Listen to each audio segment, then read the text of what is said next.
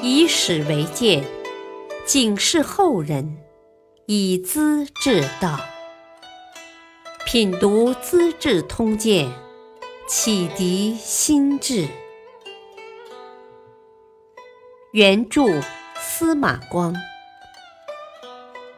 播讲汉乐。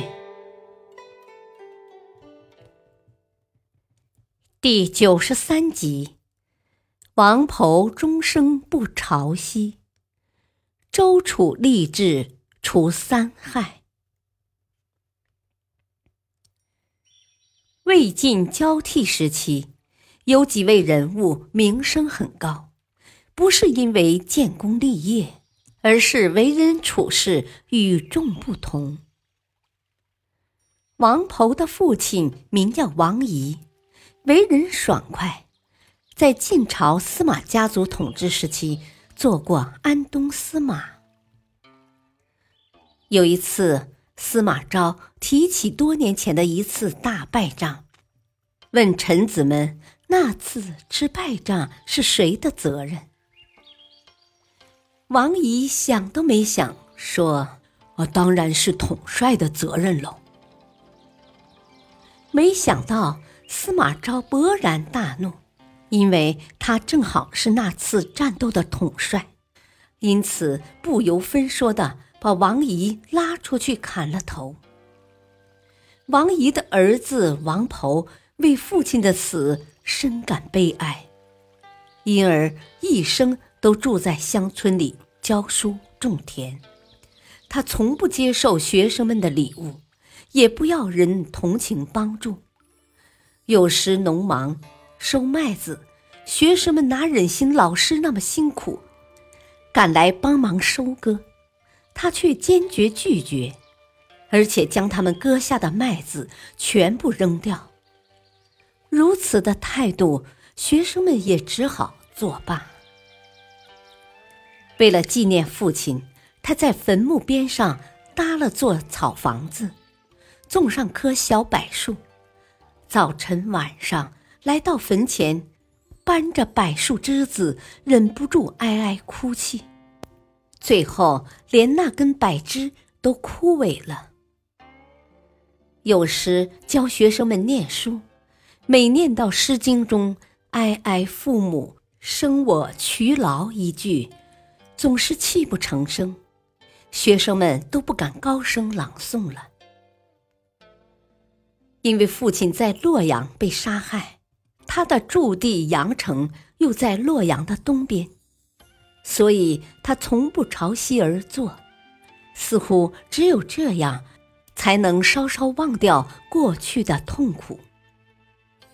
王婆就这样度过了一生。另一位人物叫范粲，他曾经是魏朝皇帝曹芳的太傅。晋朝初年，他回到家乡，从此。再不开口说话，家人有事商量，只能看他的脸色。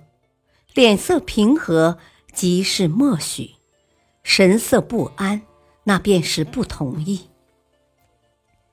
他也绝不出门，整日躺在过去做太傅时用的一辆大车里，大约是表示自己绝不踏上司马家的土地吧。范家待人宽厚。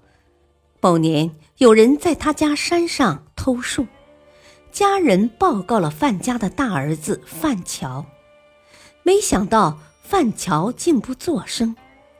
偷树的人心里好惭愧，便背了树来请罪。更没想到范乔微微一笑，拒不接受那棵树。他说：“年关到了。”天寒地冻，砍些柴火给父母取暖，一片孝心，你有什么可惭愧的呢？范灿三十六年没说话，八十四岁那年，平静的死在大车里。周楚是个年轻力壮的小伙子，虽然出身于贵族世家。却不爱读书，脾气又特别暴躁，经常和乡里百姓打打闹闹，蛮不讲理。有一天，他问邻居老人说：“这些年风调雨顺，收成又好，怎么乡里百姓一点喜色都没有？”老人深深的叹气说：“唉，三大害没除，谁能高兴呢？”本地还有三大害，周楚没听说过，挺奇怪的。南山有只白额虎，长桥有条长蛟龙。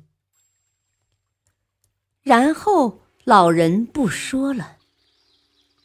周楚越发好奇，追问那第三样。被追的没办法。老人只好说：“这第三大害就是你了。”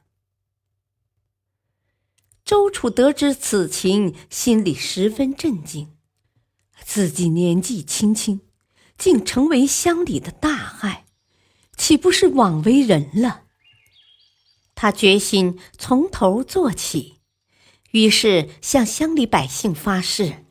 我周楚若不除掉这三样祸害，就绝不回家。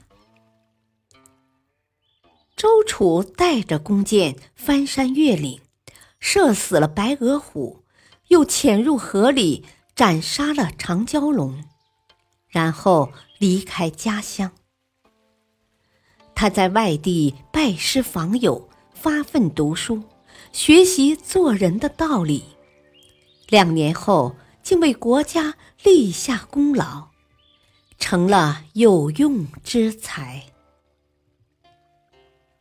感谢收听，下期播讲《广陵散绝嵇康死》，青白演作阮籍生。敬请收听，再会。